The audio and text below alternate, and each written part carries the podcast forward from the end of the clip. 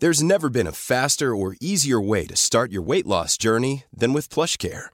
PlushCare accepts most insurance plans and gives you online access to board-certified physicians who can prescribe FDA-approved weight loss medications like Wigovi and Zepbound for those who qualify. Take charge of your health and speak with a board-certified physician about a weight loss plan that's right for you. Get started today at plushcare.com slash weight loss. That's plushcare.com slash weight loss. plushcare.com slash weight loss. Dixo presenta Fuera de la caja con Macario Schettino. Dixo is back.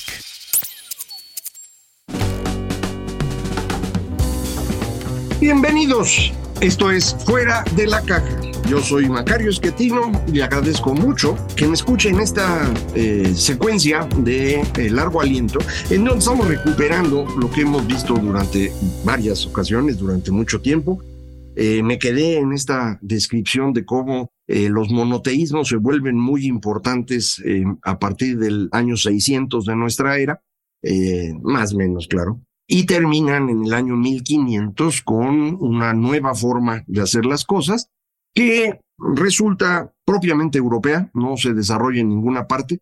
Esta forma de ir construyendo distintas visiones culturales que faciliten la existencia de grandes grupos humanos, eh, en el sentido de que favorecen la cooperación al interior de esos grupos, no implica que todo el mundo se mueva al mismo ritmo.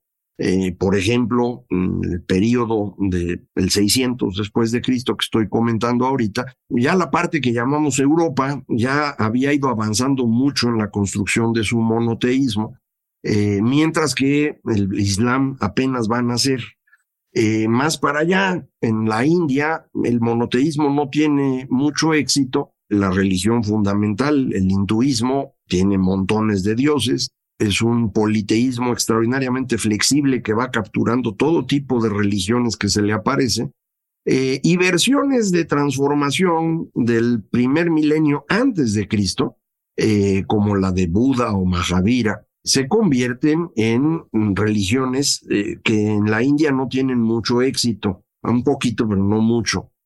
son más exitosas afuera. el budismo se vuelve muy exitoso en China en donde la religión original no había eh, construido este gran panteón, se habían quedado con el cielo como única gran referencia religiosa por la forma como fueron construyendo su propio estado. El emperador era el hijo del cielo y ahí muere, no hay que andar discutiendo más. Pero pues eso eh, rompía un poco la secuencia porque las personas en sus casas seguían adorando a sus antepasados. Al día de hoy lo siguen haciendo y de ahí pues no había nada en medio hasta llegar a Dios, pues era al Dios cielo. Entonces era un vacío aquí inmenso. Y ese vacío es el que va a llenar el budismo. Y por eso es tan exitoso. Se van construyendo diferentes versiones de budismo, la del sureste asiático, la de que es propiamente China. Una versión de China se convierte en el budismo japonés, etcétera. Entonces es diferente el proceso, no es igual a los otros. Y en el caso de Europa, eh, para el siguiente cambio climático, el de la pequeña edad de hielo del 1500, eh, resulta que pues ya había Europa ido avanzando en la aparición de una nueva idea, una idea en la cual el monoteísmo, que había sido de tener un montón de dioses, luego moverse a tener menos, luego de esos menos uno era importante y los demás menos importantes, eso le llaman enoteísmo, y luego ya nada más se quedaba el bueno, y pues si le vas quitando dioses, le quitas el último, ya te quedas sin nada, ¿no? Bueno, pues eso es lo que hacen los europeos. En el siglo XVI empieza el proceso de, pues si ya quitaste tantos, güey, ya quítate el último, ¿no? Eh, obviamente es bien complicado, ¿no? Esto no está tan sencillo, pero es lo que eh, llevamos haciendo 500 años, ir quitando diosesitos y ya quitamos el último en estos, eh, en estos 500 años, en un proceso que eh, creo que quien lo ha, explicado mejor es el señor Henrich, que ya hemos comentado, The Weirdest People in the World, eh, un libro que creo que todavía no existe en español, pero que ya platicamos aquí varias veces, como él eh, está convencido de que la forma en la cual la Iglesia Católica construye su fortaleza social enfrentando la estructura que se tenía previa a ellos, es decir, la estructura del imperio romano, que como todas las demás estructuras sociales en el mundo, desde el 15.000 antes de Cristo, estaban hechas alrededor de estos antepasados que comentamos, clanes o familias grandes, en las cuales, pues esas, las familias eran diferentes, algunas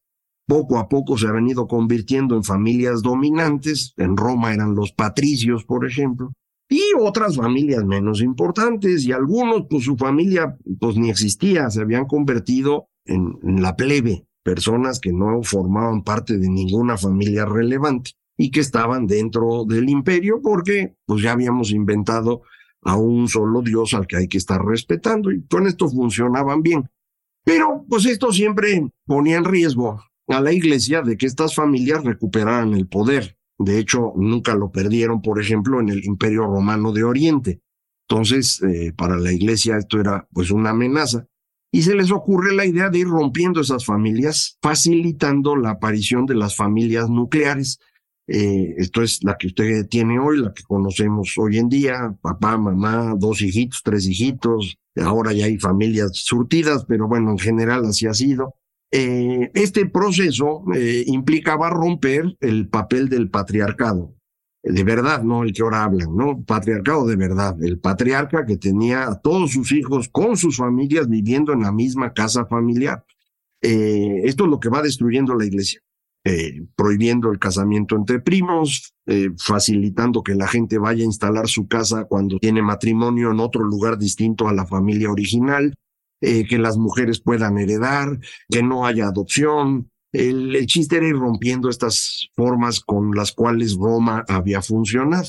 Lo hacen bien y esto le permite a la iglesia irse haciendo muy poderosa, eh, al extremo de que viene un conflicto de quién manda, si el papa o el emperador. Y el conflicto, llamado conflicto de las investiduras del año 1000, eh, va a terminar mal para la iglesia a final de cuentas porque pues el emperador como quiera eh, junta más ejército. No cree usted que el papa no tenía, no, no es como ahora que el papa pues nomás tiene ahí su guardia y eso, no, no, era, el papa era un rey, tenía los estados papales, tenía ejércitos, tenía de todo, pero eventualmente eh, pierden en el conflicto entre estos dos segmentos eh, las márgenes del imperio romano, del sacro imperio romano germánico, eh, empiezan a eh, quedar sin control directo ni del emperador ni del papa. Y entonces se abre la posibilidad de mm, buscar una nueva forma de gobierno. Y como las personas ya no forman parte de estas grandes familias de siempre, las personas empiezan a pensar pues que todos ellos, todos los que están en la ciudad, deberían ser considerados para la toma de decisiones. Con esto no quiero decir que sean todos, acuérdense, nada más los hombres, no las mujeres. Nada más los hombres que saben leer y escribir. Nada más los que además tienen propiedades. O sea, es un segmentito. Pero ya no es nada más el Papa, no es nada más el emperador. Ya son varios de la ciudad. Lo intentan las repúblicas del norte de Italia, que es justo la frontera entre el Sacro Imperio y los estados papales. Durante un tiempo lo logran, pero al final el emperador los acaba barriendo a todos. Eh, lo intentan en el norte, en la parte del mar Báltico y un cacho del mar del norte, una eh, congregación de ciudades que conocemos como la Liga Anseática por la región de la Ansa. Eh, el núcleo de esa cosa era la ciudad de Lübeck, pero también acaban siendo controlados por el emperador. El cachito que sobrevive es eh, Países Bajos, porque eran pantanos, ni quien quisiera ir a meterse allá. Eh, entonces no les da tiempo para ir construyendo estas ideas. Ese periodo en el que empiezan a hacer esto es el periodo en el cual empiezan la discusión sobre si, si acercarse a Dios como lo hace la iglesia está bien o está mal. El conflicto entre emperador e iglesia es aprovechado por pequeños grupos que quieren ofrecer ideas distintas, como es el caso del señor Lutero, estaba bien orate, pero pues lo aprovecha un señor llamado Federico el Sabio, príncipe de Sajonia, que dice, ahí está el hueco, güey. O sea, con este mono le pongo un quien vive a la iglesia y con eso el emperador eh, se va a preocupar. Y el emperador me debe a mí, me necesita, porque el, el emperador que estaba ya se murió y el que viene, que es Carlos, bien jovencito, 17 años, cuando Lutero pega sus tesis, eh, pues para poder ser emperador necesita siete votos. Eh, de esos siete votos son cuatro príncipes y tres obispos. Y uno de esos eh, príncipes era el de Sajonia. Y le vendió carísimo el voto, ¿no? y entre lo que le vendió del voto, pues fue, pero me dejas a Lutero, porque con eso yo me quito de encima la iglesia. Y así es como se va construyendo este proceso que llamamos la reforma. se rompe la hegemonía de la Iglesia en términos de legitimidad religiosa. Esto facilita la aparición de reyes que ahora sí tienen todo el poder y que al término de la Guerra de los 30 años, 1648, construyen una estructura europea distinta, en donde cada rey define la religión de su nación. Eh, a partir de ahí se llaman naciones, por cierto. Y esto los hace ya independientes del Papa, de cada quien por su lado. Ese es el mundo moderno. Y la religión que usted tiene hoy viene de ese momento. Eh, la religión que tenía el rey que usted tenía en ese momento es la religión que usted tiene. Nada más. No, no crea usted que hay mejores religiones que otras.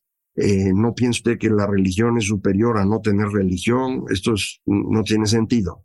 Yo sé que así es como aprendemos desde niños y que si usted está acostumbrado a esto, pues será religioso. Yo no tengo esa eh, característica y veo perfectamente claro que la distribución de las religiones alrededor de los reyes en la mitad del siglo XVII define las religiones que hoy tienen las personas.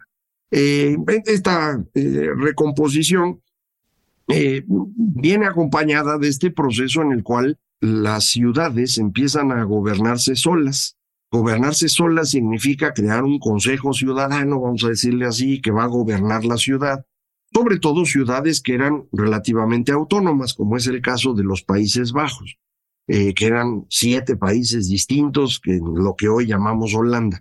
Eh, esos paisillos eh, van construyendo su propia administración, se quitan de encima a la iglesia, se quitan de encima al emperador, y cada ciudadano vale por sí mismo. Y entonces esta es la idea básica sobre la cual construimos la modernidad. Todos somos iguales. No porque seamos iguales físicamente o mentalmente o lo que usted quiera. Somos iguales porque así hemos decidido. Hemos decidido que todos los seres humanos deben tener la misma dignidad. En ese momento no eran todos los seres humanos, eran todos los ciudadanos. Conforme hemos ido ampliando esto, ya para fines del siglo XX, por fin, nos dimos cuenta que sí, todos los seres humanos valemos lo mismo. Tardamos un rato en ello, ¿eh? Pero empezó con esto, empezó con los ciudadanos, todos son iguales. Si todos son iguales, todos deben tener derecho a participar en el gobierno, lo cual no significa que todos gobiernen, sino que todos tengan voz en la decisión. Y para eso empiezan las votaciones. Conforme vamos ampliando la franquicia electoral, como se llama ahora, pues este proceso de votación se empieza a volver eh, mucho más complejo y necesita convertirse en una democracia representativa, porque no todo mundo puede estar en la asamblea participando todos los días, eh, y vamos construyendo los estados modernos, pero arranca ahí con esta idea de la democracia. Si todos somos iguales, todos debemos poder participar en la generación de riqueza, o sea que todos pueden estar en el mercado. Y para eso lo que necesitamos es impedir que haya eh, estancos, como se llamaba por mucho tiempo, en los cuales el gobierno, el rey decide esto lo va a manejar nada más esta familia, ¿no? El estanco del tabaco aquí en, México lo tenía la familia Escandón y de ahí se hicieron multimillonarios y nadie más podía vender tabaco. Bueno, eso no puede ser. O sea, que todo mundo tenga derecho a participar en el mercado con sus eh, habilidades, con su creatividad, con lo que quiera. Evidentemente se necesitan reglas para saber qué se puede vender y qué no, los márgenes sobre los que se puede operar, qué se hace cuando hay un conflicto, sí, pero hasta ahí. O sea, el Estado no va a decidir quién vende y quién no vende, porque si no, esto no funciona. Entonces, segunda cosa que se logra cuando todos los ciudadanos son iguales, un mercado en el que compiten todos. Tercera cosa, si todos somos iguales, todos debemos tener derecho al conocimiento. Y entonces, pues vámonos educando. Y cada quien que empiece a ofrecer sus ideas. Y entonces la democracia, el libre mercado y eh, la ciencia tienen el mismo origen. Darnos cuenta que todos somos iguales. Cuando Después nos empiezan a decir que el capitalismo va en contra de la espiritualidad. Pues son las utopías cristianas del siglo XVI las que causaron las guerras de religión. O nos dicen que el capitalismo es artificioso y va contra de la naturaleza. Son las utopías naturalistas del siglo XVIII, de Rousseau y similares. Y cuando nos dicen que el capitalismo va en contra de la democracia y de la nación, esas son las utopías del siglo XX, eh, las de la clase social, las de la raza, eh, no les crean. Democracia, capitalismo y ciencia tienen exactamente el mismo origen el darnos cuenta que todos somos iguales. Entonces, si estamos pensando en tener éxito económico en un país, necesitamos que todos seamos iguales. Si queremos que el país funcione en términos de creatividad, de generación de conocimiento, de generación de riqueza, necesitamos que el país sea una democracia. Y para eso todos tenemos que ser iguales. Pero para ser todos iguales necesitamos romper las estructuras tradicionales. Y esas estructuras tradicionales se rompen construyendo una relación de cada individuo con el Estado, únicamente. Y no a través de intermediarios que administran la, la relación, es decir, del líder sindical, es decir, del líder de la familia, es decir, de los cárteles. ¿Me explico? Eso es lo que tenemos todavía en México, en América Latina en general en toda la mitad sur de Italia, en eh, Turquía, en la inmensa mayoría de Asia. Y eso es lo que impide el funcionamiento adecuado de las cosas. Te dirá, no, pero mira, China crece, crecimiento económico espectacular y no tiene democracia y no nada de que dejaron lo tradicional, son iguales que siempre, viven en clanes, siguen adorando antepasados. Pues sí, maestro, pero es que China realmente su crecimiento no es un crecimiento económico que sea producto de la invención y de la creación, es producto de la destrucción de recursos. Es lo que yo he llamado en mi libro este de eh, El fin de la confusión, el crecimiento agotador. Es el tipo de crecimiento que tuvo América Latina en la posguerra, ¿se acuerda? el milagro económico mexicano, el desarrollo estabilizador, pues sí, sí crecí. ¿Cómo crecimos? Pues ocupando todo el territorio, metiendo a la gente a las ciudades, que pusiera a trabajar. Resultado, vean las ciudades espantosas que tenemos, vean la destrucción ambiental en México y vean cómo dejamos de crecer en los 80. Agotamos todo, nos acabamos todo lo que teníamos. Y de allá para acá, como pues ya se necesita, un país de todos iguales, donde no haya empresarios compadres, donde no haya líderes sindicales saqueando, pues esto no jala, man, ¿no? Eh, en China les está pasando exactamente eso. Ya llegaron a su tope, no pueden crecer desde hace dos años. Siguen diciendo que, que si el confinamiento, no, no, China ya llegó hasta donde podía, agotaron todo. Les fue muy bien, pasaron de no comer a comer como si fueran mexicanos, que es maravilloso, pero ya no hay más, ¿eh? China no da más. Oye, pero Japón sí lo logró, pues Japón logró un avance mayor, igual que Corea, porque capturaron las ideas eh, que les llevó Estados Unidos y se convirtieron en democracias, no exactamente como las occidentales, pero bastante cercanas. Eh, entre ellos se consideran todos iguales, más o menos, se odian entre ellos dos, no nos quieren a los demás, pero entre ellos ahí la van llevando. Eh, sigue habiendo, sobre todo en Japón, un machismo muy, muy pronunciado, pero lograron extender la idea de que al menos ahí todos los hombres son igual. Y eso les ha ayudado mucho para poder crecer hasta donde pudieron. Ya no dan más. Eh, entonces, ¿quiere usted que este país funcione mejor? Necesitamos avanzar en eso, en la destrucción de estas estructuras sociales tradicionales para favorecer el que nos consideremos todos iguales y con base en eso poder tener una democracia estable. La que tuvimos no fue estable, poder tener crecimiento económico de verdad, no lo hemos tenido, y creación de conocimiento. Viera usted, la incapacidad de los mexicanos para crear conocimiento es abrumadora. En América Latina en general no se genera conocimiento. Y hay latinoamericanos que llegan a hacerlo, sí, cuando se van a trabajar allá afuera, pero aquí no se puede, no hay manera. ¿Por qué no? Porque las condiciones sociales para eso no, no existen. Entonces, esto significa que no esté usted esperanzado en que las cosas se van a resolver pronto. eh, lo cual no significa que se tire usted a la perdición y al, sufrimiento. Simplemente pues, son procesos muy largos. Nos tocó vivir un cacho que no era eh, todavía el adecuado para América Latina, pero sí en otras partes. Hemos avanzado algo, podemos seguir avanzando. Véanlo así y no se esté angustiando de más. Nosotros aquí vamos a seguir platicando. Muchísimas gracias. Esto fue Fuera de la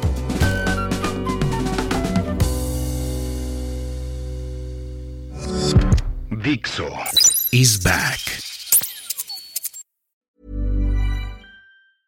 ¿Te preocupas por tu familia? Entonces, ¿por qué darles solo huevos ordinarios cuando pueden disfrutar de lo mejor? Eggland's Best, los únicos huevos con ese delicioso sabor fresco de granja, además de la mejor nutrición, como 6 veces más vitamina D, 10 veces más vitamina E y 25% menos de grasa saturada que los huevos regulares, además de muchos otros nutrientes importantes. Así que, dales los mejores huevos. Eggland's Best, mejor sabor, mejor nutrición, mejores huevos.